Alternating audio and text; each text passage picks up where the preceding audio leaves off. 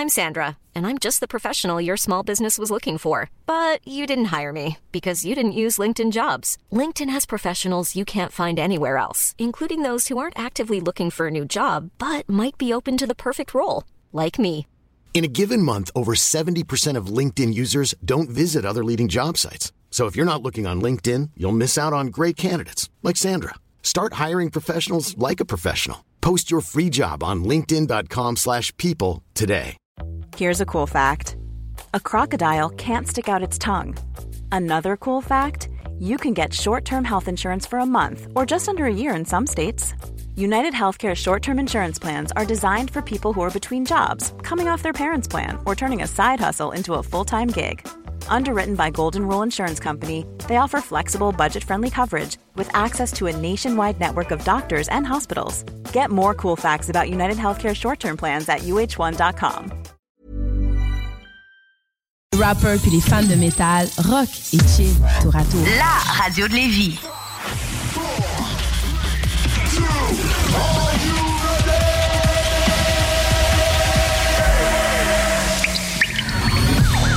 La bulle immobilière. La bulle avec Votre animateur, Jean-François Morin. Jeff Morin. Courtier et immobilier. son co-animateur, Kevin Filion. À chaque semaine, on reçoit des experts sur tout ce qui touche l'immobilier. Et on jase. Des questions. Des réponses. Pour tout ce que vous devez savoir. Dans l'univers immobilier. La, la bulle immobilière.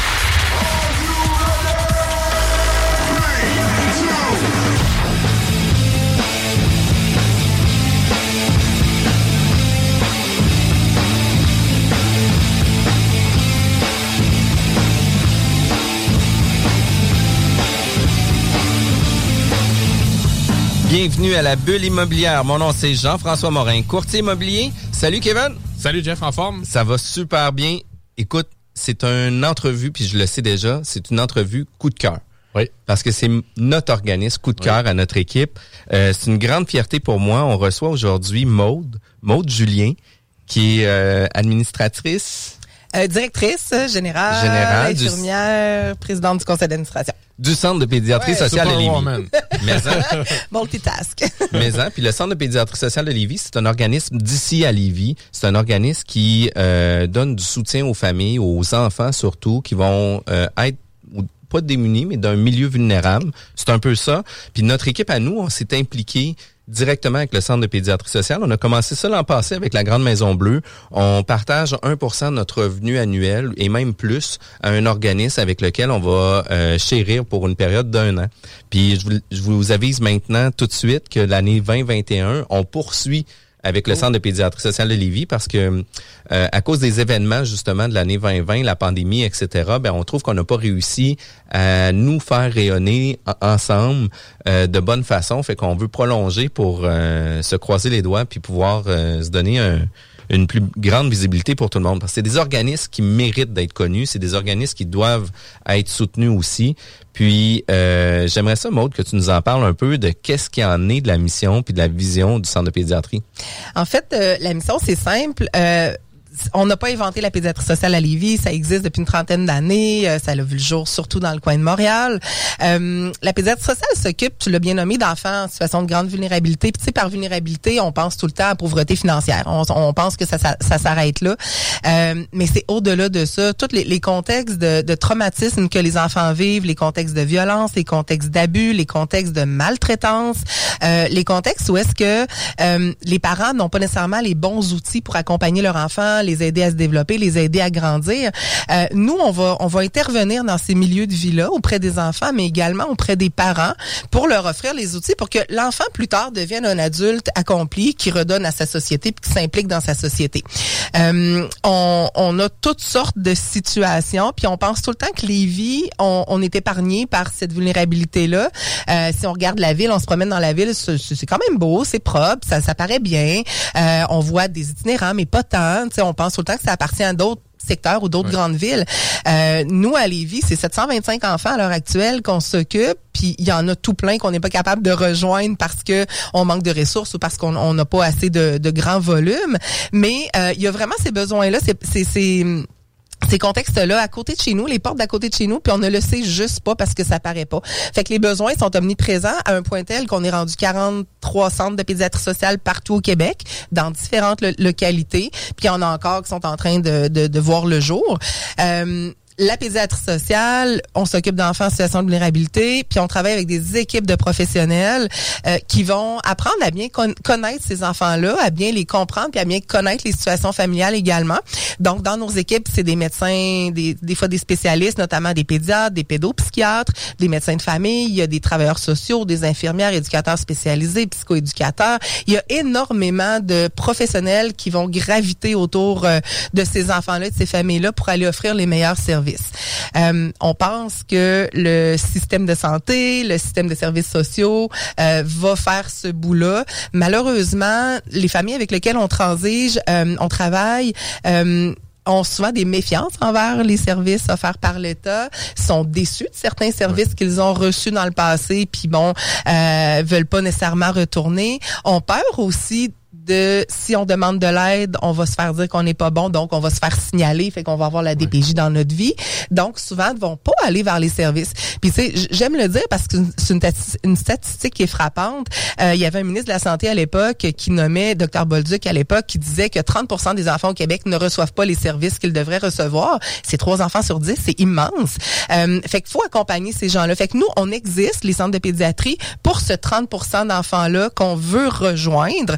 euh, que le réseau n'arrive pas à rejoindre pour toutes sortes de raisons. Ouais, là. il doit y avoir un trop-plein aussi dans le réseau Ben gouvernemental. En- Cette année, ouais. euh, est-ce que la, la, pas la croyance, mais ce que- qu'on entend, du moins ce qu'on voit, tu dois le constater sur le terrain, que c'est une année où la demande est plus forte que jamais. C'est une année que, en, fait, pour nous, c'est du jamais vu. Euh, le terrain, le, le terrain, le réseau a toujours été surchargé. Ouais. on faut pas se le cacher. Je pense que ça a été ça, des listes d'attente. On a grandi avec des listes d'attente partout. On veut avoir accès à un service, ben on se fait dire que ça va, ça va prendre six mois, ça va prendre un an.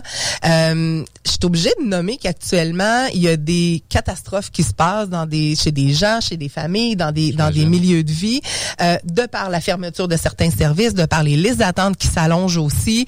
Euh, à chaque fois que j'entends euh, le gouvernement qui dit investir notamment euh, dans des services psychologiques parce qu'on sait que la santé mentale des gens va pas bien actuellement, euh, c'est triste, mais on est content d'entendre qu'il y, a- qu'il y a des investissements euh, monétaires dans ces services-là, Mais nous sur le terrain, ça s'actualise pas. On n'est pas capable, on le voit pas. Fait que tu sais, un enfant qui est en euh, à risque suicidaire, parce qu'on en a beaucoup ces temps-ci, de plus en plus jeunes, des enfants de 8 ans qui nous disent qu'ils veulent mourir parce qu'ils trouvent plus leur place, euh, ils trouvent plus leur voie dans ce monde actuel. Euh, la, la, la- on n'est pas capable de dire, ben regarde, on va trouver une ressource rapidement qui va s'occuper de toi. On se fait dire en appelant dans les ressources que, hey, Madame Julien, ça va prendre huit mois, mais huit mois, l'enfant, il a le temps de se passer tellement de choses. Ça fait que, tu sais, faut se mobiliser différemment. Puis ce qui est un- une grande catastrophe à l'heure actuelle, dans le contexte de pandémie, c'est qu'on n'a rien d'autre à leur offrir. Tu sais, on a les ressources professionnelles, mais on a toujours travaillé en offrant aux enfants du sport, de la musique, une implication dans un milieu de vie, dans une école, dans une maison des jeunes, dans, tu sais, pour essayer de les fa- de leur faire oublier la, la- la noirceur dans laquelle ils sont. Mais là, on peut même plus leur dire ça. On peut plus leur dire, hey, va au cinéma avec tes amis. Ça n'existe plus.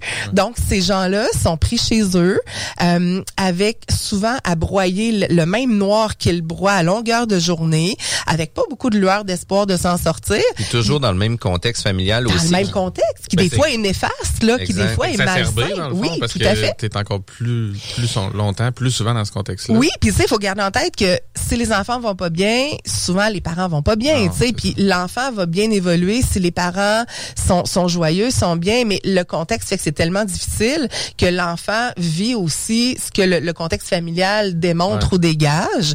Euh, fait que ça devient vraiment, un- on est dans une roue qui tourne, puis on dirait qu'il y aura pas de fin à cette fameuse roue-là actuellement, là. Puis un- une des choses qui m'a vraiment frappé, parce que dans la, la première pandémie, la- le premier arrêt qui a été mis là, où ce que tout le monde a été mis sur pause, euh, je suis allé donner du bénévolat Oui. avec vous le lundi puis le mardi. Je mettais mes trois gars sur la banquette arrière, on allait chercher des denrées, puis on allait porter ça au centre, qui eux préparaient des sacs pour les familles dans le besoin.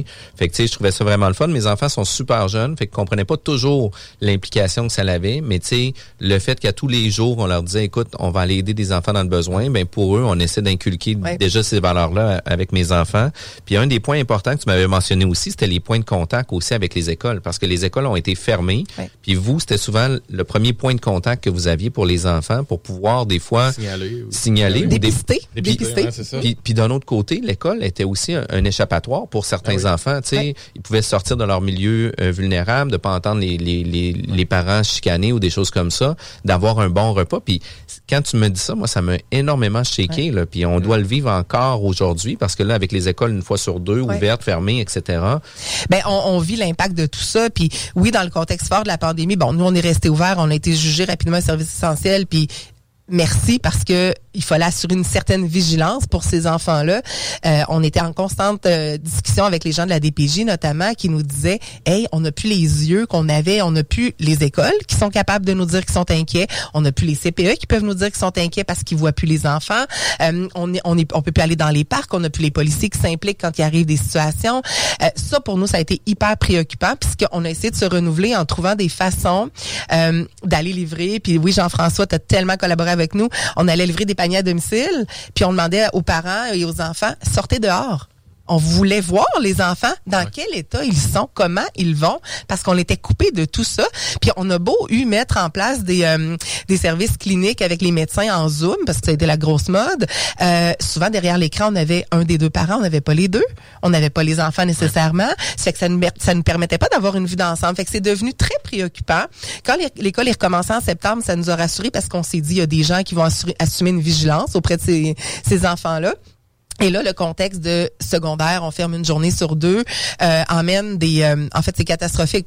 De toute façon, c'est écrit partout. Euh, le taux d'échec scolaire actuellement, le taux de euh, où est-ce que les, les jeunes n'ont pas les acquis pour passer au niveau euh, scolaire suivant, euh, ça l'amène à un niveau d'anxiété incroyable parce qu'ils ils ne réussissent pas.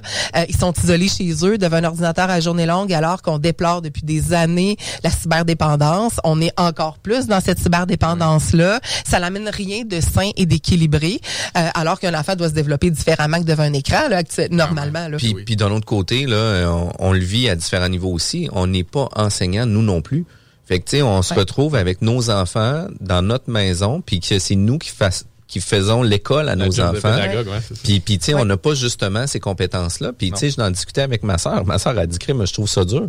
Elle dit, moi, elle dit, j'ai pas étudié pour être professeur là, parce que ça m'intéresse pas. Ouais. Puis elle dit, je me retrouve dans je dois un- le faire. Puis je dois le faire parce ça. que, tu sais, c'est pour le bien-être de mon enfant. Mais elle dit, c'est sûr que mon enfant, il a pas les meilleures, les meilleures ressources pour lui. Là. Elle Non. dit, c'est pas moi Non. qui... Puis on doit le faire en rattrapage parce que il y, a- il y a tellement d'acquis qui sont pas allés chercher. Puis je parlais avec une enseignante récemment qui me disait, tu sais Maude, on commence à peine à voir de la matière qu'on aurait dû commencer dès septembre parce qu'il y a tout le temps des enfants qui sont absents. Il y en a qui sont en isolement volontaire, il y en a qui sont en attente d'un résultat COVID, il y en a que c'est les parents. Donc l'enfant ne fréquente pas l'école. Fait que quand on fonctionne avec une classe qui est remplie aux trois quarts ou à moitié, faut rattraper pour ceux qui sont absents. C'est que tu sais, il y, a- il y a un impact qui est immense actuellement de, en lien avec la pandémie que personne ne contrôle, bien entendu. Tu sais, c'est arrivé puis euh, personne l'a souhaité là en 2020 là, cette, euh, ce, ce- ce fameux virus là. Mais euh, l'impact il est majeur vraiment là, sur- surtout sur des familles comme les nôtres. Là. Puis une des choses que je trouve vraiment intéressantes du centre, c'est que tous les intervenants sont sur, sous le même toit. Puis on des rencontres, Ouais. tous les intervenants ensemble. Fait que comme ça, le, la piste de solution va faire en sorte que le travailleur social, que le docteur, que tout le monde qui va être impliqué auprès de l'enfant va avoir la même ligne de conduite pour arriver avec un résultat futur beaucoup plus Ouais. performant. Tandis que si on va dans le public, par exemple, ou dans le système gouvernemental, qu'est-ce qui va arriver? C'est que tu vas aller voir un pédiatre qui, lui, va te recommander à quelqu'un d'autre, puis l'autre va lire ton rapport, puis il va dire, ben écoute, suivant les notes de la dernière personne, ben Ouais. je vais t'orienter vers là, mais il n'y a pas de Il consensus de ensemble. qualitatif, là. Ouais. Ben, ben, je pense que c'est une, euh, une des distinctions de la pédiatrie sociale. Premièrement, on travaille nous-mêmes à l'interne en, en multidisciplinarité, là, mais on travaille en interdisciplinarité, c'est-à-dire que quand on fait des rencontres cliniques, autour de la table, il y a les parents, il y a l'enfant, il y a le médecin, il y a l'ATS, il y a l'infirmière, il y a- mais il y a aussi l'école, puis il y a aussi la DPJ, puis il y a aussi le CLSC, pour que tout le monde ait le même discours, tellement tout le monde entende les mêmes besoins, qu'on travaille sur des objectifs qui sont communs, puis il faut travailler en cohésion tout le monde ensemble et non pas garder notre silo, s'en tenir à ça, puis ne pas aller voir ce que les autres font. Euh, pour des parents, d'avoir trois, quatre, cinq intervenants différents, ça devient un- une jungle, hein, ça devient, on clair. sait plus où donner de la tête. Euh, puis en même temps, chacun travaille un peu à sa façon, fait que le fait de rassembler tout ça ensemble, puis ça donne une une force et un impact professionnel incroyable parce que chacun a son expertise. Puis quand on les met toutes en commun, ben on est capable d'avancer beaucoup plus vite. Fait que c'est ce qu'on qu'on c'est ce qu'on souhaite le plus possible là, comme travail. Là. Puis c'est ce qui doit faire avancer les, tu sais, les, les résultats beaucoup plus rapidement aussi Ouais. parce que tout le monde est concerté. Puis des fois, on peut avoir une ligne de pensée qui va nous amener une, une certaine piste de solution. Puis à cause Ouais. des autres intervenants, ben, on va dire, écoute, à cause de ce contexte-là, à cause de l'école, à cause de son milieu familial, à cause de ses amis, Ouais. ben on va être obligé de faire ces prendre ces décisions-là pour amener un meilleur pour eux. Fait que ça, c'est vraiment important. Là. Puis moi qui connais un petit peu moins le, le- service ou le centre, justement, est-ce que c'est surtout une, une plateforme puis un environnement ou que vous fournissez à tous ces intervenants-là ou mettons ça va être vous qui allez être le chef d'orchestre, qui allez un peu piloter le dossier pour l'enfant puis qui allez un, Ben, en fait, le chef d'orchestre, c'est l'enfant. On Ouais, part de bon. l'enfant et des bon. besoins de l'enfant. Ouais. Puis c'est- qu'est-ce qu'on a besoin d'emmener dans ta vie, mon coco, pour que tu te développes adéquatement? Puis après ça, dans la, dans l'orchestre, parce qu'il y a le chef puis il y a l'orchestre, ben, il va avoir les parents, il va avoir les grands-parents, il va avoir l'enseignante, il va avoir toutes les personnes significatives pour l'enfant. Puis des fois, vient des gens qui sont là par obligation. On va nommer la DPJ par exemple. Euh, où est-ce qu'on va on va asseoir cette personne-là aussi, puis on va arrimer notre offre de service, mais tout le temps avec un, un focus sur l'enfant puis dans le meilleur intérêt de l'enfant. Fait que c'est sûr que des fois ça nous amène à devoir euh, mettre de l'eau dans notre vin parce que nous on a une façon de faire, un autre euh, établissement va avoir une autre façon de faire, mais si on travaille tout le monde dans le meilleur intérêt de l'enfant, on peut pas arriver à une, à une réponse qui va être négative là. On peut juste continuer d'évoluer ben oui. effectivement. Mais le besoin est vraiment euh, il, il- il découle vraiment du besoin de l'enfant. Puis au niveau du centre, ça fait quand même plusieurs années. Vous êtes Oui. établi à Lévis, vous êtes euh, Ça fait, euh, on va entamer notre euh, onzième année bientôt. Ça fait, ouais, ça va vite. ça va vraiment vite. oui. Puis euh, le centre de pédiatrie sociale aussi a eu une certaine certification. Oui. En fait, euh, il y a 2000, en 2016, si j'ai bonne mémoire, euh, le mouvement de la pédiatrie sociale a comme un peu explosé, puis euh, il y a de plus en plus de centres qui ont vu le jour. Euh, on a euh, demandé à ce qu'il y ait un système de certification qui soit mis en place pour qu'on s'assure d'une exactitude de service, pour qu'on on s'assure d'un respect d'une mission aussi. Puis on voulait surtout pas que la pédiatrie socia- sociale soit jugée comme un peu ah ben moi j'ai envie de, de faire ce genre de concept là, fait que je vais le mettre en branle, mais n'y ait pas quelqu'un qui s'assure d'une vigilance ou d'une d'une d'une qualité de service. Fait que euh, au niveau de la certification, euh, le centre de Lévis, en fait, on, on- il y a deux centres au Québec là, qui ont ce niveau-là. Il y a Lévis et Gatineau, c'est-à-dire qu'on a atteint le plus haut niveau de certification.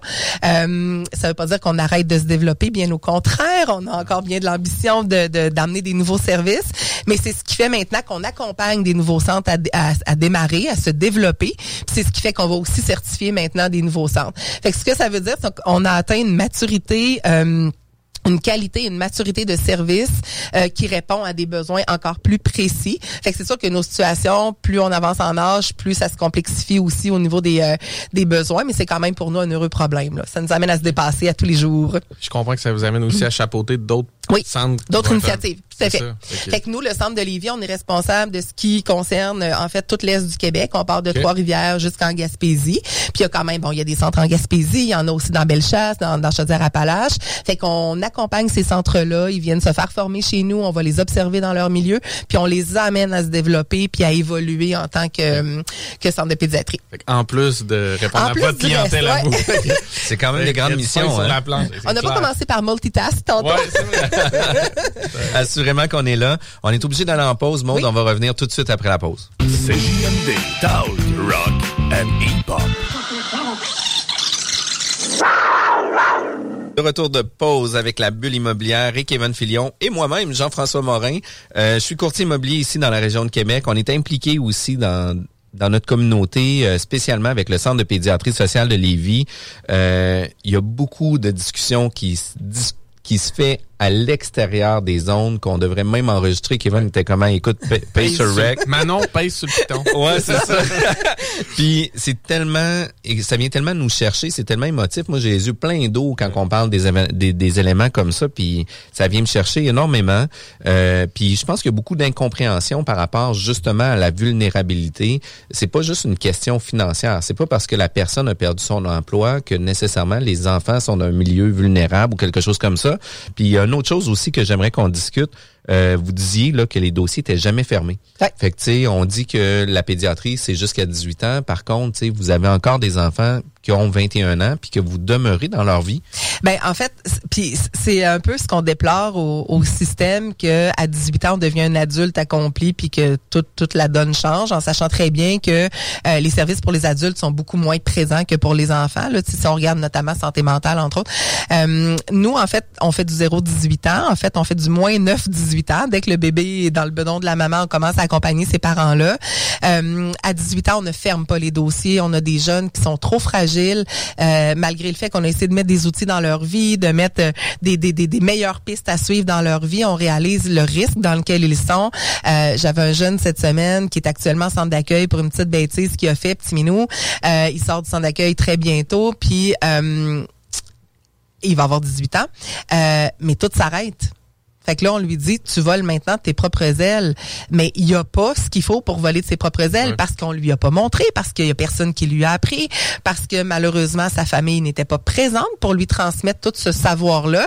Fait qu'on peut pas demander à un jeune euh, qui, qui franchit tout, tout juste le cap des 18 ans d'être capable de gérer son budget, de se faire à manger, d'entretenir un, un appartement, euh, de travailler, de combiner une vie sociale avec ça. Fait que nous, on reste là, on reste présent. C'est des jeunes qui sont fragiles, des fois mentalement, euh, des fois, euh, ils n'ont pas nécessairement le niveau de scolarité qui leur permet d'avoir un emploi décent aussi. Donc, comment on va l'accompagner pour qu'ils puissent euh, se trouver un équilibre là-dedans, de faire les meilleurs choix aussi? Euh, on, on voit aussi des patterns où est-ce que des fois ces jeunes-là reproduisent ce qu'ils ont connu, donc deviennent parents très très très très tôt, euh, avec pas nécessairement le meilleur bagage pour devenir parents. Euh, donc, on va continuer de les accompagner. Fait qu'effectivement, on s'arrête jamais à 18 ans, on ne ferme aucun dossier chez nous. Euh, les gens sont toujours les bienvenus de revenir. Il y a des, des familles, des fois, qui pendant deux, trois ans veulent plus de nos services pour toutes sortes de raisons qui leur appartiennent. Euh, ils nous rappellent trois ans plus tard, puis on réouvre la porte euh, grande ouverte, puis on, on, re- on, on continue là où est-ce qu'ils sont On rendus dans fait, leur on vie. fait la mise à jour de leur dossier. puis on Totalement, continue avec totalement. tout ça. Ouais. Toujours de façon volontaire. Volontaire. En fait, nous, on peut pas imposer une obligation. Hein. Tu sais, On on n'est Ouais. pas ce genre de service-là. C'est sur une base volontaire. Euh, c'est des services qui se bâtissent euh, sur euh, un lien de confiance qui finit par se développer. Euh, pour différentes raisons, les gens perdent confiance en nous. Tu sais, Il y a des moments où est-ce que euh, on doit faire appel à la loi, qui est la, la- la protection de la jeunesse notamment, où est-ce qu'on doit faire des signalements. Puis c'est sûr que dans ces moments-là, les parents, des fois, perdent confiance en nous, Ben puis oui. euh, ils nous considèrent comme les gros méchants. Euh, on continue à garder un lien avec eux, à leur parler, à essayer de leur faire comprendre que c'est dans le pour le mieux de leur enfant ou le mieux de la situation dans, dans le moment, ils finissent à un moment donné par nous pardonner puis à continuer de travailler avec nous. Mais euh, mais c'est ça, c'est toujours euh, sur une base volontaire. On n'oblige personne, on force personne à venir chez nous. Ça c'est sûr sur ça. Puis au niveau de la vulnérabilité, là, on parlait que c'est pas juste Ouais. une question financière, mais est-ce que tu peux nous donner un peu plus des cas types à savoir quel type de vulnérabilité qu'on peut avoir? Parce que, tu sais, juste un, un des éléments qui, selon- pour moi, avait été quand même marquant, où ce que, tu sais, on, on vit dans notre monde de licorne où ce que tout va bien, puis on travaille, puis tu sais, euh, surtout euh, dans mon milieu actuellement pendant la pandémie, ben tu sais, on a eu, euh, on a été chanceux dans les entreprises qui s'en ont, s'en ont bien tiré dans tout ça. Euh, mais tu sais, tu disais, écoute, il y a des familles qui vont avoir des téléphones cellulaires, qui eux, leur téléphone cellulaire, c'est des des cartes où ce qu'ils ont 10 dollars pour le mois pour une urgence. Si Ouais. ça sera jamais pour avoir une communication avec un pédiatre ou quoi que ce soit, ou tu sais, l'enfant est malade, faut qu'ils prennent rendez-vous à l'hôpital, puis ils ont pas internet, ils ont un téléphone à carte, mais ils peuvent pas attendre 25 minutes sur la ligne parce qu'ils vont perdre. En fait, ils, ils prendront pas le 25 minutes, effectivement, pour attendre un rendez-vous, euh, peu importe. Euh, je je vais faire du pouce là-dessus. Euh, J'ai des enfants d'âge scolaire. On est envahi, puis je blâme pas le, le milieu scolaire, on est envahi de, de courriels. De documents à remplir, de questionnaires à remplir. Ils n'ont pas Internet à la maison. Mes parents me disent, je suis obligée d'aller dans la cour du McDo, me connecter sur le Wi-Fi du McDo pour aller répondre à l'enseignant. Fait que c'est là qu'on est avec certaines familles. Fait que c'est sûr que par la vulnérabilité, oui, on fait allusion beaucoup à l'aspect financier parce que ça en fait partie, puis c'est ce qu'on connaît. Par contre, il y a euh, tout ce qui est isolement social. Tu sais, des gens qui euh, ont pas de réseau, qui sont seuls ici à Lévis, qui ont pas de connaissances, euh, qui ont pas de ressources, qui ont pas d'emploi. Ça fait partie d'une vulnérabilité. Quand tu es isolé chez vous, tu peux pas continuer d'évoluer puis de faire évoluer ton enfant. Euh, il y a aussi l'aspect, ce qu'on appelle santé mentale fragile. Ça fait partie d'une vulnérabilité. Un parent qui est pris avec des problématiques de santé mentale, euh, peu importe lequel, euh, quelle problématique c'est, euh, ça peut avoir un impact négatif sur le développement d'un enfant. Fait que ça, ça fait aussi partie d'un élément de vulnérabilité. On a euh, de plus en plus sur la, la rive sud, puis il y avait un article récemment justement dans, dans le journal de Lévis là-dessus. La multiethnicité. On a des, des, des gens qui arrivent de partout, des ethnies de partout, euh, qui arrivent des fois pour la première fois en plein hiver. Ils ont pas de vêtements. Ils ont, tu sais, j'avais une famille euh, qui arrivait d'un pays d'Afrique, puis euh, on leur donne rendez-vous en plein mois de février. Le petit coco qui a deux ans arrive en culotte courte avec un petit t-shirt. La maman a une tuque sa tête, l'enfant n'a pas, pas de bottes d'hiver, sont en sandales avec des bas dans, mais ils ne connaissent pas l'hiver, puis ils ne savent pas que ça prend des vêtements d'hiver. Ils se sont fait dire que ça serait froid. Oui, mais jamais autant. Jamais. Mais, non. on peut pas mesurer. ça va faire 10-12 dans leur tête. C'est ça. C'est le froid qu'ils ont connu chez eux, là, ça n'a rien à voir avec nos hivers. Fait que euh, ça, ça fait partie aussi de la vulnérabilité. On a de plus en plus aussi de, de familles immigrantes sans papier. Hein. Les gens immigrent, les gens viennent, ils ont des statuts très précaires, des fois des statuts d'étudiants, des fois des visas de travail, des fois non. Euh, on a des enfants qui euh, n'ont pas de carte d'assurance maladie compte tenu du statut des parents. Il y a des articles actuellement qui circulent aussi dans les médias comme quoi tout enfant au Québec devrait devrait avoir accès à l'aide de à l'assurance maladie. Euh, mais on, nous, on en voit beaucoup qui n'ont pas de carte d'assurance maladie, qu'on appelle sans papier. C'est quand même un gros mot, mais euh, où est-ce qu'on doit quand même assurer ou assumer un certain suivi de ces enfants-là. Euh, donc, la vulnérabilité, elle prend vraiment différentes formes. Ce n'est pas, faut pas juste l'attribuer à la, la, la, réalité financière, qui effectivement a été très touchée par le contexte de pandémie. C'est nos familles qui étaient déjà vulnérables. Euh, je vous donne un exemple. Tu sais, quand un petit emploi précaire dans une épicerie, par exemple, euh, où est-ce que ton salaire te permet tout juste de vivre, de payer tes, choses de base, euh, puis que le contexte de pandémie arrive, où est-ce que euh, les écoles ferment, le parent doit rester à la maison pour s'occuper de son enfant, ça devient difficile d'être capable de combiner tout ça. On a aussi la réalité où est-ce qu'on a des enfants... Euh, qui vivent avec certaines composantes, certaines comorbidités, certains diagnostics, qui fait que sont expulsés de l'école, sont expulsés de la garderie. À tout bout de champ, le parent doit quitter son emploi, aller chercher l'enfant à l'école. Ils ont de la misère à garder des emplois, ces parents-là, après ça. Fait que ça emmène, il y a une roue qui tourne au niveau de la vulnérabilité parce que on englobe le, financier, on englobe l'isolement social, on englobe finalement la santé mentale parce que on, a l'impression que personne va être capable de s'en sortir. Fait que c'est ça. Fait que le contexte de vulnérabilité il est vraiment très large, là. Puis on prend soin quand on a des demandes, de toujours bien décortiquer la provenance de la demande, de voir aussi comment le parent est capable euh, de se débrouiller. Tu sais, nous, notre objectif, c'est de donner des outils aux parents pour qu'ils deviennent de meilleurs parents. Euh, c'est que des fois, ils vont faire des petits bouts chez nous, ces gens-là, euh, d'un an, deux ans, trois ans, quatre ans, puis ils réalisent qu'ils sont qui sont quand même confortables ou qui se sont débrouillés, puis ils nous le disent d'eux-mêmes. Hey, je pense que je vais laisser la place à quelqu'un d'autre. Puis on leur dit, écoute, la porte sera toujours ouverte si tu as besoin, reviens nous voir. Mais ça fait partie là, de, de, du modèle modèle qu'on a mis en place. C'est quand même, euh, moi, ça me shake ces sujets-là. ça me fait penser tantôt, tu dis l'enfant est un peu chef d'orchestre, mais est-ce que je comprends que tu dis finalement, c'est surtout les parents que vous accompagnez dans les deux. On fait beaucoup de travail avec les parents, avec euh, parce qu'on n'a pas le choix. Le parent est la personne responsable, responsable de son enfant. Mais il y a énormément de travail. C'est le travail qui se fait auprès des enfants, c'est le médecin qui va poser le diagnostic, c'est le médecin qui va donner ou non une médication appropriée. C'est l'art thérapeute qui va traiter un enfant qui est en ce qu'on appelle nous des traumas complexes. Un trauma complexe peut être euh, l'enfant a été victime d'un abus quelconque, euh, ça le ça l'empêche de se développer. Il y a de plus en plus d'études qui démontrent montre que euh, chez un enfant, quand on amène des éléments traumatiques, euh, les enfants arrêtent même de grandir. Physiquement. Ah, physiquement, là. Tu sais, ça, ça, maintenant, on est capable de le, de le quantifier. Il y a plein d'études qui sont faites maintenant là-dessus. On le sait que la taille du cerveau va varier euh, d'un enfant qui est issu d'un milieu où est-ce qu'il y a de l'amour, de l'affection, de l'encadrement, du, de l'encouragement aussi, versus un enfant qui n'aura pas ça. Fait que nous, notre objectif, c'est d'aider cet enfant-là à être capable de se développer. La beauté de la chose, c'est qu'un enfant, euh, le cerveau de l'enfant est très malléable jusqu'à un certain âge, donc on est capable de récupérer des retards. Puis on est capable aussi dire aux parents, maintenant, faut vous donner les outils. Tu sais, la petite tape dans le dos, il y en a besoin. le, petit, euh, hey, bravo mon grand, je suis fier de toi, il y en a besoin. Puis moi, ça, ça, ça, à chaque fois que je questionne des enfants, puis que les enfants me disent, ah mais tu sais, mon père m'a jamais dit qu'il m'aimait ou ma mère m'a jamais félicité, ça me brise en mille ben morceaux parce qu'on connaît l'impact après ça de, sur sur le développement de cet enfant-là. Ça fait que. Puis avec le contexte de pandémie, là, les besoins du centre ont changé considérablement aussi là parce que ça le- l'a explosé en fait. Euh, Bon, tu sais, je pense que ce qui se passe dans le, le système aussi, les, les, les listes d'attente qui grandissent, les retards à avoir, euh, à avoir des rendez-vous aussi, euh, ça a fait que ça nous a amené une plus grande clientèle, mais aussi beaucoup plus de personnes sont devenues vulnérables. Euh, actuellement, chez nos enfants, euh, énormément de problématiques d'anxiété, de santé mentale. Beaucoup de propos suicidaires chez nos jeunes, malheureusement, euh, avec très peu de mo- moyens, comme on le nommait tout à l'heure. Euh, des, des familles, hier, j'avais un courriel d'une maman qui me disait, tu peux-tu m'aider pour Noël avec la nourriture? Maude, j'ai perdu mon emploi. Un autre, euh, bon, le, le conjoint a eu telle autre affaire. Euh, j'ai mes trois enfants, je suis pas capable de leur faire de cadeaux. Fait que, tu sais, il y a énormément de besoins que le contexte de pandémie a emmené. Euh, les retards scolaires, c'est épouvantable. Euh, les, les enfants qui doivent reprendre euh, avec pas d'aide aux devoirs ou pas de ressources. C'est tout a été mis sur la glace. Hein? Ça fait que les, les, les parents nous interpellent beaucoup pour des évaluations.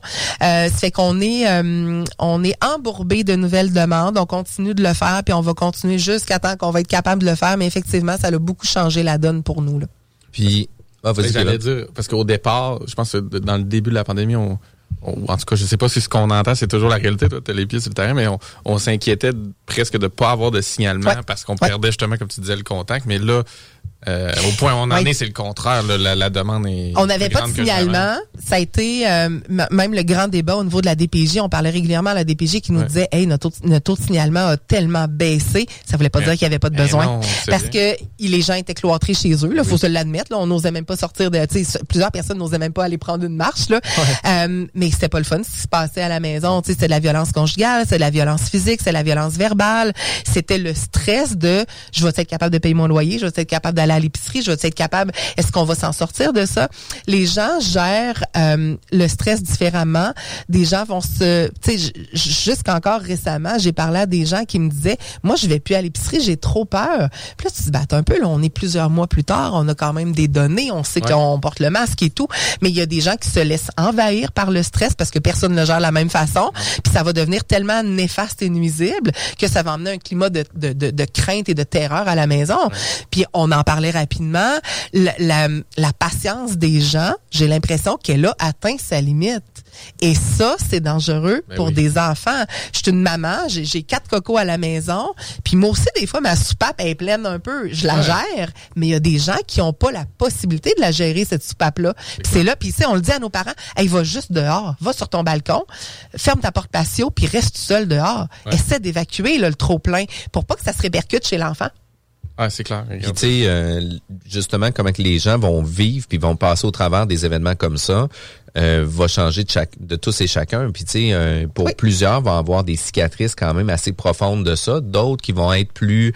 Euh, puis tu sais, on fait partie des chanceux, nous, en étant euh, euh, toujours actifs, en ayant l'occasion de pouvoir euh, rencontrer des clients, toujours en suivant les normes Oui. euh, sanitaires, mais n'en demeure pas moins que j'ai l'occasion de pouvoir une équipe, de voir une équipe de travail au-delà d'un écran, au-delà de voir avoir un Oui. contact physique euh, sans, sans contact, bien entendu, mais avec des gens, mais Présence. ça, ça l'aide beaucoup pour la santé mentale aussi là, d'être avoir ces contextes-là. Puis euh, une des choses qui amène un, un- un certain sujet par rapport à ça, c'était euh, aussi le centre a des besoins. On va en parler par la suite euh, au niveau financier euh, sur euh, le prochain segment. Euh, par contre, tu disais aussi que l'impact philanthropique peut aussi également aider beaucoup euh, les organismes, dont euh, le centre de pédiatrie aussi. Là. Ben oui, en fait, la philanthropie au Québec, c'est de plus en plus à la mode. C'est un mot qu'on entend de plus en plus. Euh, Il y en a encore qui ont de la misère à le, à bien le définir. Hein. C'est quoi concrètement la philanthropie? Puis quand on, on se fait aborder euh, de façon philanthropique, tout le monde pense que ah c'est donner de l'argent. Puis Ouais. on se fait dire un non, non. milliardaire Ouais, qui, genre, le- ben- qui verse ça sur un compte. Puis c'est intéressant ce que tu dis parce que longtemps, quand on parlait de philanthropie, on allait voir les mêmes personnes qui sont les grands donateurs ouais. qu'on connaît, les grandes familles au Québec qu'on connaît puis dont les noms sortent tout le temps. Euh, pour nous, la philanthropie, c'était ça. C'est pour Mm-hmm. le commun des mortels. Finalement, la philanthropie, c'est pas ça. C'est euh, de s'impliquer de redonner, de s'investir dans une communauté, dans une cause, dans une fondation, dans quelque chose qui fait du sens pour nous. Hein. C'est, c'est ça aussi. Faut, faut y aller avec euh, avec ce qui nous passionne Euh, et de s'impliquer. Ça peut être du bénévolat, ça peut être euh, euh, financièrement, mais ça peut être aussi avec un- euh, l'aspect professionnel, l'as- l'aspect expertise. Euh, on a toujours besoin d'apprendre de plus grand que soi dans la vie. Euh, donc des fois, ça peut euh, il y a un organisme à Québec qui s'appelle Bénévole d'expertise où est-ce qu'ils vont faire? Ils vont aller chercher euh, des professionnels qui ont le goût de redonner. Un comptable, lui, qui a développé, par exemple, une, une façon d'aller euh, euh, faire tes états financiers, qui va être révolutionnaire, puis qui va t'aider ou faire comprendre à des gens que donner, ça peut être aussi bénéfique. ben, il va le mettre en place dans un établissement ou dans une dans un organisme. Donc ça, ça va devenir aidant. la personne qui est spécialisée en ressources humaines, pour l'organisme, c'est difficile d'avoir quelqu'un en ressources humaines, ben, on va aller chercher son expertise pour après ça être capable de l'appliquer euh, il y a aussi l'implication bénévole. Puis tu sais, on en parlait Jean-François, votre équipe, toi, ton équipe, vous êtes vraiment impliqués. C'est drôle parce que j'entendais une pub à la radio euh, la semaine dernière qui disait que euh, c'est maintenant prouvé que l'implication bénévole fait augmenter l'indice de bonheur chez les gens. Je pense qu'on a tous besoin d'augmenter notre indice de bonheur actuellement. puis toutes les organisations ont besoin de, de, de bénévoles. De bénévoles.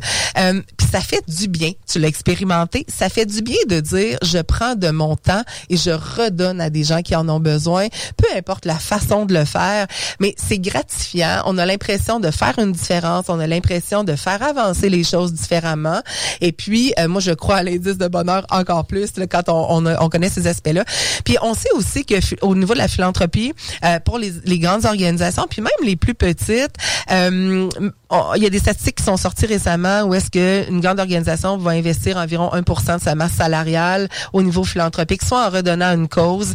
Euh, on le sait aussi qu'habituellement la durée, on est, on est rendu à deux ans, Jean-François avec nous et, et, on vous en remercie euh, chaleureusement.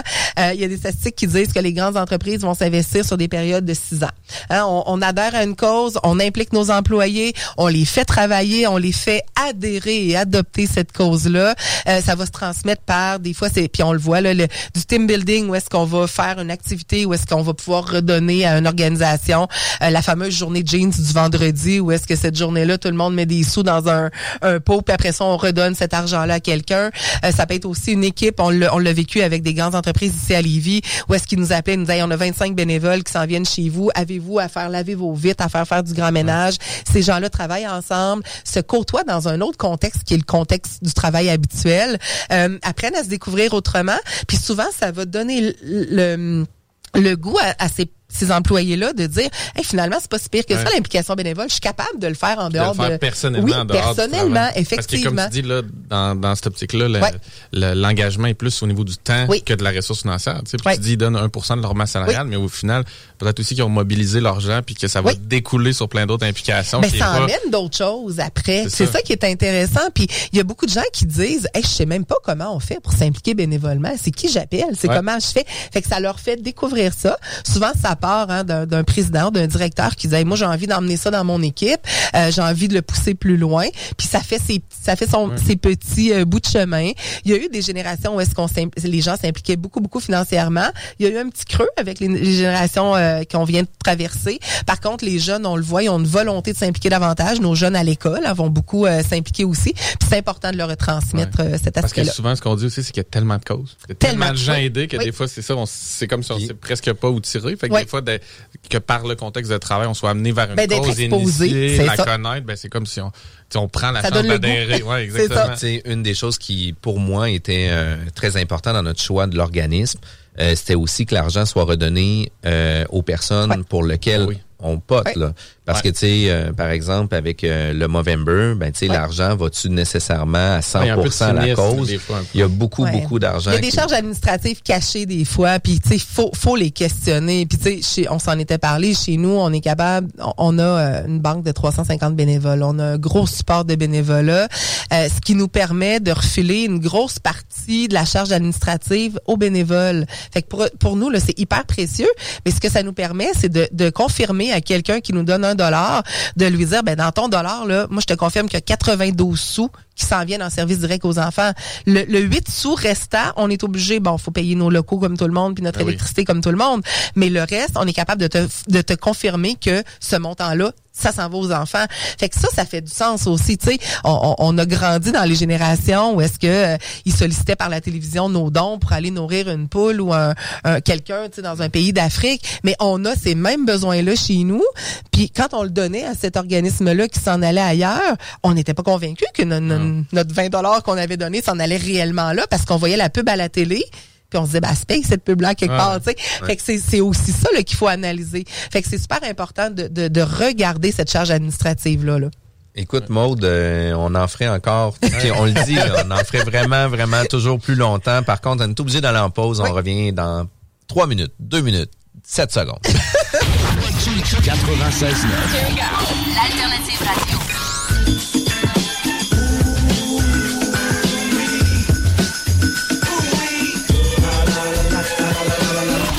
Radio Station De retour à la bulle immobilière avec Kevin Filion, mais surtout Maude Julien du Centre de pédiatrie sociale de Lévis.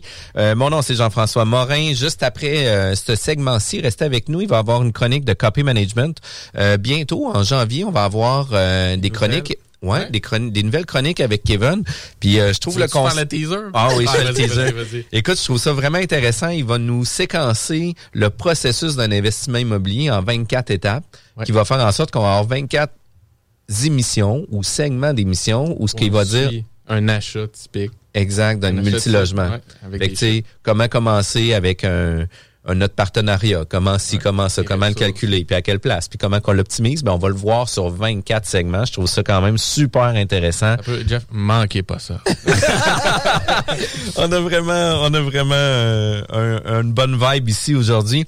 Écoute, Maude, euh, beaucoup de besoins ont été changés dans les derniers les derniers mois avec la pandémie, on a beaucoup de besoins financiers qui ont été euh, euh, bouleversés dans votre organisme. Tu sais, quand on parle euh, à toutes les activités de financement que vous aviez pour 2020 ont toutes été annulées. un des événements que vous avez réussi à conserver, c'était la guignolée. Euh, par contre, la guignolée a eu son lot de défis. Vous venez de savoir que vous pouvez faire la guignolée, qui est la semaine prochaine. Mais dans une formule réinventée quand même. Euh, je pense que c'est important de comprendre que la pédiatrie sociale, on appartient, on est, on est des OSBL, organismes de charité. On n'appartient pas à l'État. Par contre, on a une portion du financement qui provient du gouvernement maintenant, depuis 2015. C'était pas le cas avant. Euh, on a environ 30% de nos budgets qui proviennent du gouvernement. C'est un projet pilote qui, pour l'instant, est en vigueur jusqu'en 2022. Voyons voir ce qui se passera après. Euh, le 60% restant, faut aller chercher faut aller chercher dans la communauté, il faut aller chercher à même les entreprises, à même la, la population. Euh, ça fait 11 ans, ça va faire 11 ans qu'on existe. On a quand même été hyper proactive et créative. Je parle au féminin parce qu'on est une gang de filles là, qui pensons à ça. on n'a pas d'hommes euh, malheureusement avec nous pour ce, cette portion-là. Mais euh, on a toujours su créer des événements ou des, des des, des, soirées bénéfices qui nous permettaient de se garder la tête hors de l'eau, de développer, de continuer d'offrir les services à encore plus de monde. Euh, le contexte actuel, euh, en fait, qui est arrivé au mois de mars, fin d'année financière pour bien des gens au 31 mars. Euh, 1er avril, on recommence une nouvelle année avec une panoplie d'événements bénéfices déjà euh, déjà orchestrés, déjà planifiés, euh, qu'on a malheureusement dû annuler. Donc cette année, c'est 60% du budget qu'on n'a pas. ça représente un 350-400 000, ce qui est énorme dans une organisation comme la nôtre.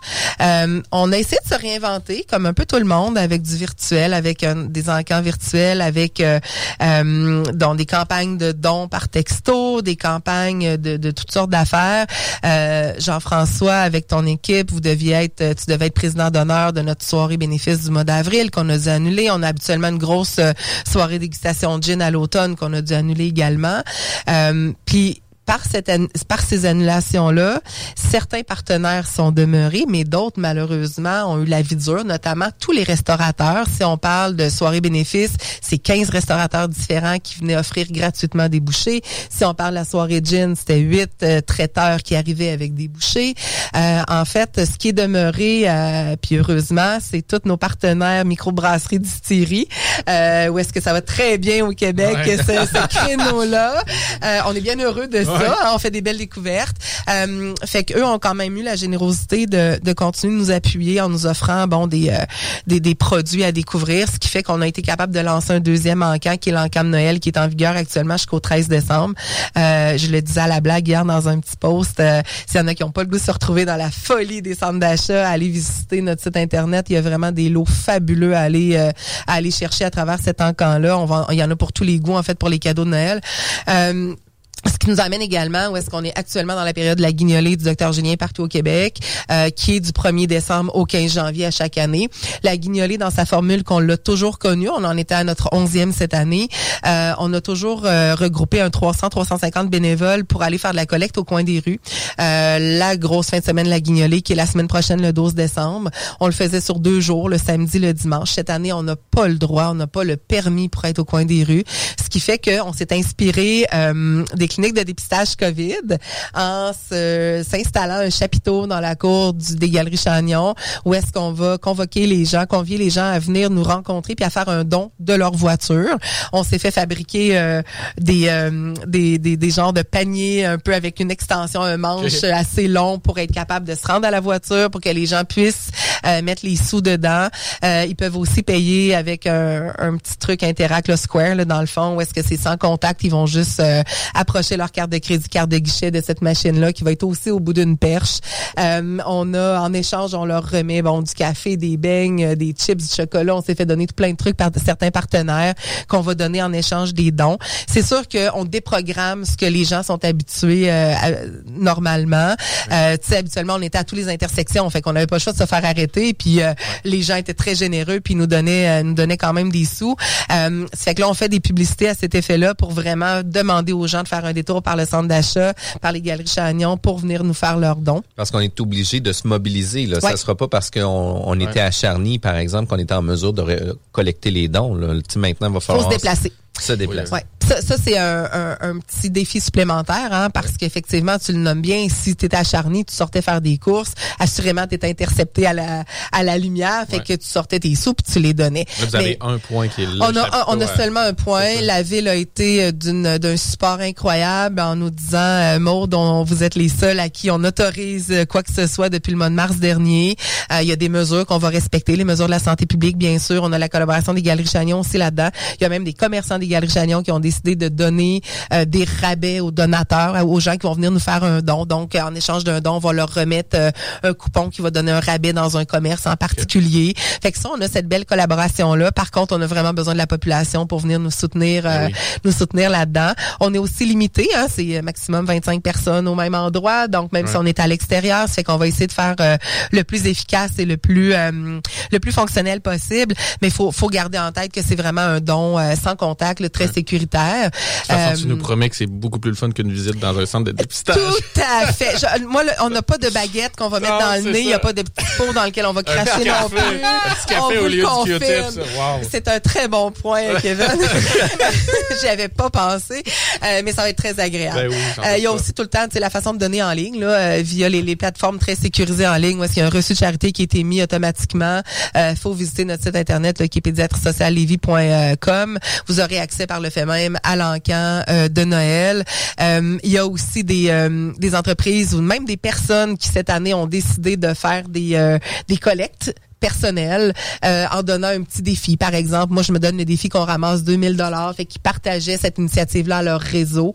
Euh, on, on, est capable de faire monter notre thermomètre de dons avec ce genre d'initiative-là. Il y a des gens qui croient en ce qu'on fait, donc c'est hyper précieux.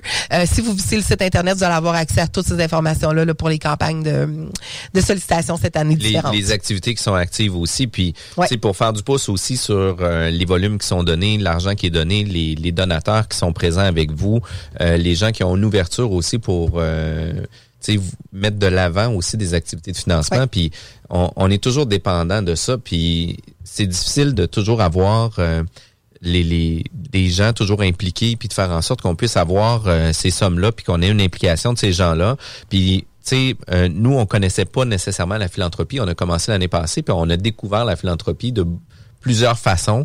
Tu sais, notre première idée, puis tu disais tantôt, au, au, début, euh, tu sais, c'est souvent des gens dans la philanthropie qui vont donner un petit peu, puis qu'au fil du temps, ben ils, vont ajuster leurs choses, etc. Puis nous, c'est comme ça qu'on avait commencé avec le, le 1% de notre volume d'affaires. Puis tu sais, je tiens à faire l'annonce parce que nous, on, on va atteindre euh, sous peu le, le 10 000 de dons qu'on va pouvoir vous faire en fin d'année. Euh, pour nous, c'est un, une grosse étape, c'est un gros montant, puis on trouve ça vraiment intéressant. Puis notre équipe euh, se cherche pour toutes les prochaines années subséquentes des partenaires d'affaires qui vont vouloir doubler notre montant.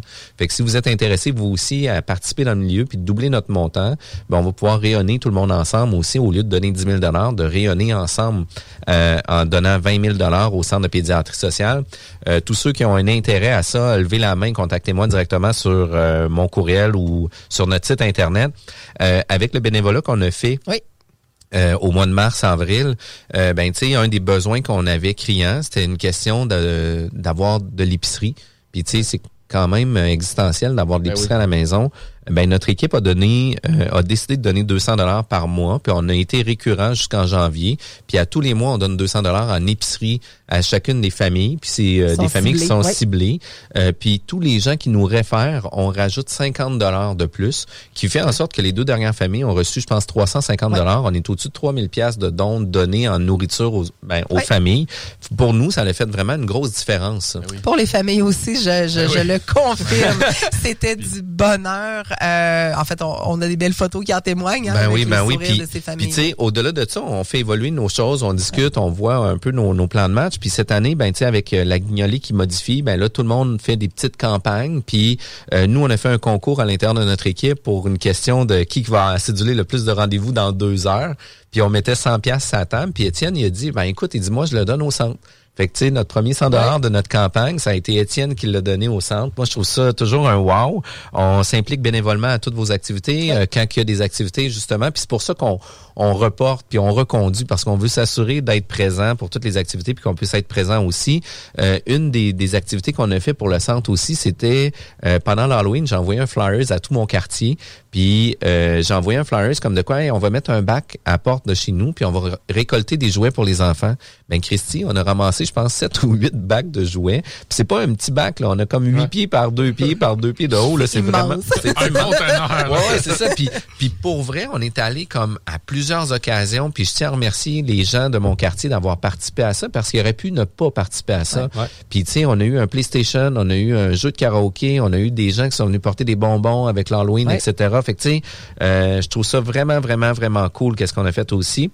Puis dans l'encan virtuel, ben, on a cherché nous aussi à se réinventer pour pouvoir donner avec ça. Ben j'ai une de mes voisines qui était une de mes clientes, qui est une artiste peintre, puis je trouvais ses toiles vraiment extraordinaires. Puis j'ai dit écoute, ça tenterait-tu de pouvoir participer avec nous? Elle dit ben oui, elle dit c'est sûr, j'embarque avec ça. Elle dit je vais vous donner une toile. Puis une semaine après, elle me recontacte pour me dire, écoute, elle dit, mon, mon père, c'est un peintre connu, puis il va remettre lui aussi une toile pour l'organisme. J'ai trouvé ça vraiment deux cool. Toiles. Ouais. Ah, deux toiles, excuse-moi. Deux toiles. fait que merci infiniment, Catherine Boisvert, de nous avoir, euh, d'avoir participé avec nous. Puis encore, Étienne, qu'on savait pas artiste, ben lui aussi, il s'est impliqué, puis il a donné... Un autre multitâche. Ouais, ouais, ouais. Effectivement. Mais on a trouvé ça vraiment cool, puis tu sais, pour nous, euh, c'est des petites c'est des petites actions, c'est pas de la grosse argent, on n'est pas le, fonds financier des jardins, etc. Par contre, euh, l'implication est au-delà des montants des montants financiers, elle est vraiment directement impliquée aux enfants. Puis qu'est-ce que moi j'aime entendre, c'est que 92% va directement aux enfants. Là. Ça, c'est vraiment extraordinaire. Euh, la guignolée, il faut pas la manquer, c'est le 12 décembre prochain. Oui, samedi 12 décembre entre 9h30 et 4h30, euh, stationnement face au Ashton des Galeries Chagnon. Je pense que tout le monde sait où est Il va avoir un chapiteau blanc, il va avoir des mascottes, il va avoir de la musique, il va avoir de l'animation, dans la mesure euh, toujours où est-ce qu'on respecte les règles aussi. Euh, mais il faut passer venir nous voir cette année. Il faut faire un petit détour, puis vous allez tellement nous faire du bien, puis faire du bien à ce qu'on va être capable d'offrir aux enfants par la suite. C'est vraiment cool. d'être là. Ah oui. on se promet d'être là. Je vous remercie infiniment. Merci Maude, merci Kevin. Merci ne manquez pas les chroniques de Copy Management tout de suite après la pause. Bienvenue aux chroniques de Copy Management avec Kevin Pépin. Salut Kevin. Salut Jeff, salut Kevin. Salut, salut. Salut, salut. Salut, salut. On est crooner aujourd'hui. On est crooner. Yeah. Euh, écoute, tu es euh, impliqué dans l'investissement immobilier à différents niveaux, euh, différentes compagnies aussi qui sont euh, très impliquées dans le milieu de l'investissement immobilier. une des choses que tu parles beaucoup, c'est de toujours s'entourer des meilleurs mentors puis de continuer à vouloir peaufiner nos connaissances puis de continuer à lire des des ouvrages ou quoi que ce soit pour nous aider à, approfondir euh, nos connaissances. Euh, est-ce que ça donne vraiment des résultats de s'entourer de gens? Incroyable, incroyable. Euh, dès le début de la, création de la, société KP Management, on a fondé euh, différents comités stratégiques alentour de chacune des divisions. Et vraiment, une rencontre de trois heures. On fait en fait à chaque trimestre une rencontre avec chacun des comités stratégiques. Et une, une, une seule rencontre parce qu'on... Moi, dans j'utilise le Business Canvas. Donc, on prend le Business Canvas, puis on regarde chacun des segments pour voir euh, qu'est-ce qu'on aborde avec euh, le comité stratégique, où est-ce qu'on veut se faire challenger, où est-ce que sont nos questions. C'est pas des gens qui sont dans tes opérations. Non, exactement ça. C'est vraiment des moments pour travailler sur la business et non travailler dans business. Euh, puis si on, on s'est vraiment entouré de, gens solides, donc on a un vice-président marketing d'une société cotée en bourse. On a un ancien auditeur de, de Deloitte qui est un professeur universitaire pour les, les, CPE qui est très connu dans, dans l'industrie. On a euh, un fiscaliste, on a, on a un notaire, on a euh, une courtière en épargne collective, euh, on a un ancien CPA de l'AMF. bref, on j'en passe. Ça partout. Ouais, ouais, ça c'est partout. On vraiment, on, a vraiment été chercher des gens de très grande qualité qui nous épaulent, qui nous aident, qui nous challenge, et ça fait tous une différence. Puis comment tu choisis cette dream team là Qu'est-ce qui fait que tu as le goût d'emmener quelqu'un dans ton équipe? C'est pour pallier, mettons, un côté, une certaine faiblesse que, que tu pourras avoir? Ou tu sais, comment tu, comment tu choisis ces gens-là? Ou c'est juste des gens qui t'inspirent? Ou qui ont des grosses réalisations? Tu sais, ben, la première des choses, ce sont des gens qui partagent les valeurs de ton entreprise. Euh, donc, c'est bien beau à dire, mais en réalité, faut, tu sais, si vraiment vous êtes une entreprise sérieuse, vous avez une culture d'entreprise, vous avez vos, valeurs d'afficher qui sont bien communiquées euh, autant à vos employés qu'à vos partenaires, je pense que c'est sur, c'est le premier critère. Donc, valeur. Et ensuite de ça, ben, c'est vraiment un niveau d'expérience et de, de compétences, de véhicule. Donc, euh, tu sais, ce que tu veux d'un comité stratégique, c'est qu'il te challenge. tu veux pas y présenter ton plan stratégique puis dire ah ben il est bon, joué. il est bien joué, c'est bien réfléchi. Euh, des belles euh, couleurs dans ton PowerPoint. C'est ça, tout est beau, c'est vraiment pas ça. Tu veux un comité stratégique qui dit hey, tu t'as oublié telle affaire, telle affaire, t'as tu pensé à ça, tu sais, qui met le doigt sur les choses que t'as pas pensé. Euh, alors que tu as vraiment fait l'effort de tout penser. Ouais, c'est ça. Qui challenge un peu. Qui challenge. Et euh, qui va anticiper les risques aussi. Puis d'un autre côté, toute cette équipe-là aussi vont se challenger entre eux autres aussi. Ça sera pas juste toi comme directeur d'entreprise ou dirigeant d'entreprise que tu vas te faire challenger parce que chacun d'entre eux vont vouloir se challenger aussi pour s'assurer que tout le monde maintient la même ligne directrice. Exactement. Donc il y a vraiment un beau partage de connaissances qui se fait. Et en même temps, c'est des, ça doit être des gens qui ont assez d'expérience pour être capables de, communiquer une belle sagesse euh, d'affaires, une belle sagesse professionnelle. Évidemment, dans les comités stratégiques, j'invite les membres de la, direction de chacune des divisions. Euh, donc, c'est important de, de vraiment avoir des, des gens de, de qualité, donc qui respectent les valeurs de l'entreprise, qui ont l'expérience, les compétences et euh, qui vont être capables de, de, de challenger. Et c'est aussi votre rôle euh, comme euh, président d'entreprise de renouveler aussi ces mandats-là puis de faire les ajustements nécessaires. Donc, euh, ça se peut qu'à un moment donné, vous jugez que l'entreprise a besoin d'un nouveau comité stratégique, pas parce que l'ancien était pas bon ou qui n'était pas adéquat, c'est juste qu'à un moment donné, il faut adapter les besoins de l'entreprise euh, au comité stratégique. Donc, si l'entreprise atteint un certain niveau, puis le comité stratégique dit, écoute, on, nous, de, notre expérience, de notre sagesse, on n'a jamais été là, ben, c'est le temps de changer le comité stratégique, puis de le recomposer de nouveaux membres qui, eux, vont être capables de scaler l'entreprise à un autre niveau. J'imagine que c'est des gens que tu as trouvé son parcours au fur et à mesure. On se lève pas un matin puis on se dit OK là, là je suis dû pour me faire une équipe de mentors. Je vais sortir le bottin des mentors. Exactement. Puis je vais les appeler. Ouais. Non, non, c'est toujours l'œil ouvert à, ces gens-là. Toujours l'œil ouvert. Euh, moi, c'est drôle parce qu'à chacune de ces personnes-là, euh, exemple, j'ai voyé dans une conférence où euh, j'entendais parler d'eux quoi que ce soit, j'ai toujours eu le, le, feeling. À chaque fois que je suis arrivé sur cette personne, je me disais, hey, cette personne-là me semble, j'ai le feeling qu'elle fit vraiment pour être sur notre comité stratégique. Et euh, écoute, j'ai, on n'a pas eu de refus jusqu'à maintenant pour l'ensemble. Puis on a quand même euh, six sociétés là, distinctes, là, donc puis on, ils ont toutes des, des, des, enjeux différents, donc on n'a eu aucun refus on a vraiment un super belle équipe, un super beau comité stratégique de, de professionnels vraiment cher, vraiment. Comment on aborde? Quelqu'un qui, qui, nous inspire, qui nous impressionne, si on peut dire dans le bon sens du terme, là, ouais. Euh, pour dire, écoute, j'aimerais ça que tu me mentors, tu me suives. Euh. Euh, oui, ben, en fait, tu vois, tu me poses la question, c'est pas vrai, j'ai déjà eu un refus. puis, mais pour répondre à, ta question, je pense que la manière d'aborder l'invitation, c'est tout simplement, ben, première des choses, c'est de rencontrer la personne. Euh, parce que bon, il y a bon nombre de présidents d'entreprise ou de gens d'affaires qui jugent qu'ils veulent pas attribuer de temps à, à ça, c'est bien correct. Mais je pense que c'est de c'est d'être capable de bien communiquer, d'avoir l'humilité de dire écoute, on a des enjeux à tel niveau. Je, euh, depuis nos discussions, puis avec ton background que je sais, parce qu'il faut que tu t'informes sur la personne, évidemment. Ben, je pense que tu serais un complément. Qu'est-ce que tu en penses? Et évidemment, si c'est la bonne personne, on va avoir certaines euh, éthiques professionnelles à dire ben oui, je pense que je suis la bonne personne pour t'aider ou non, je ne pense pas que je suis la bonne personne. Mais c'est vraiment, je pense, pour répondre clairement à ta question, c'est d'évaluer le, champ d'expertise de la personne, son expérience professionnelle, puis de regarder aussi ton entreprise, où est-ce qu'elle est en ce moment, puis est-ce que c'est vraiment de ce type de personne-là que vous avez besoin. Puis prendre le temps de la, connaître avant. Pas commencer avec la question. Euh. Oui, exactement. Prendre le temps de la connaître. Donc, euh, c'est facile de juste rencontrer quelqu'un et de dire, hey, euh, temps, je t'invite sur mon comité stratégique. Mais je l'ai déjà fait. J'ai déjà fait sur un coup de feeling. J'avais vu quelqu'un dans un euh, sur un panel et euh, juste à l'écouter parler, j'étais comme wow, il me semble qu'il y a, il y a quelque chose. Puis quelques jours après, pour le one-liner comme ouais, quelques jours après, j'ai dit, j'ai carrément appelé la personne, euh, vraiment cold call là, puis j'ai dit écoute, mon nom, notre société, puis on est rendu là, je t'ai vu à telle place, j'ai vraiment troupé sur ce que tu as fait, c'est out of nowhere, mais j'aimerais ça t'inviter au comité stratégique avant qu'on formalise ça, ce qu'on peut se rencontrer pour être sûr qu'on a un fit. Simple et clair. Simple et clair, direct, pas de temps à perdre. Et euh, ça a fini que cette personne aujourd'hui a vraiment un impact important. Puis toute recommandation est vraiment prise au sérieux à chaque fois.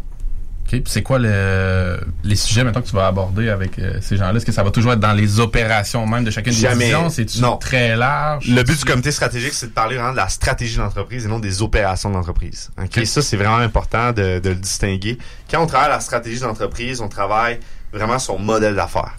Donc, est-ce qu'on est dans le bon segment de marché? Est-ce que nos moyens de communication pour atteindre nos clients sont adéquats? Est-ce que le type de relation qu'on entretient avec nos clients est, euh, est clairement défini? Puis est-ce qu'on sait où est-ce qu'il y a vraiment de la création de valeur? Ensuite de ça, c'est quoi notre proposition de valeur? Donc, juste, est-ce que c'est clairement indiqué? Est-ce qu'on sait comme entreprise? C'est quoi qu'on crée comme valeur à notre segment de marché? Euh, après ça, est-ce que notre pricing est adéquat? Euh, est-ce que notre infrastructure de coût est adéquate? Est-ce qu'on est compétitif par rapport à l'industrie? C'est quoi nos activités clés, nos ressources clés, nos partenaires clés? Donc, le, pour ceux qui ont reconnu le Business Canvas, donc moi, c'est vraiment mon, mon gabarit, c'est mon point de base, mon point de référence lorsque je réfléchis stratégie d'entreprise. C'est d'un point de vue Business Canvas, est-ce que on est adéquat par rapport à l'industrie et de te faire challenger sur chacun de ces segments-là?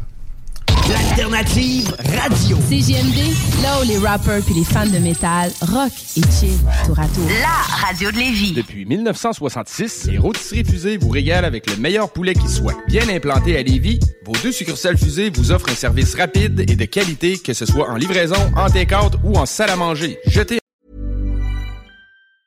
Planning for your next trip?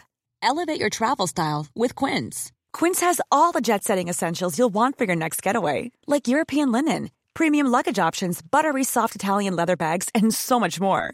And is all priced at 50 to 80% less than similar brands. Plus, Quince only works with factories that use safe and ethical manufacturing practices. Pack your bags with high-quality essentials you'll be wearing for vacations to come with Quince. Go to quince.com/pack for free shipping and 365-day returns. Mom deserves the best, and there's no better place to shop for Mother's Day than Whole Foods Market. They're your destination for unbeatable savings, from premium gifts to show-stopping flowers and irresistible desserts. Start by saving 33% with Prime on all body care and candles. Then get a 15-stem bunch of tulips for just $9.99 each with Prime. Round out Mom's menu with festive rosé, irresistible berry chantilly cake, and more special treats. Come celebrate Mother's Day at Whole Foods Market.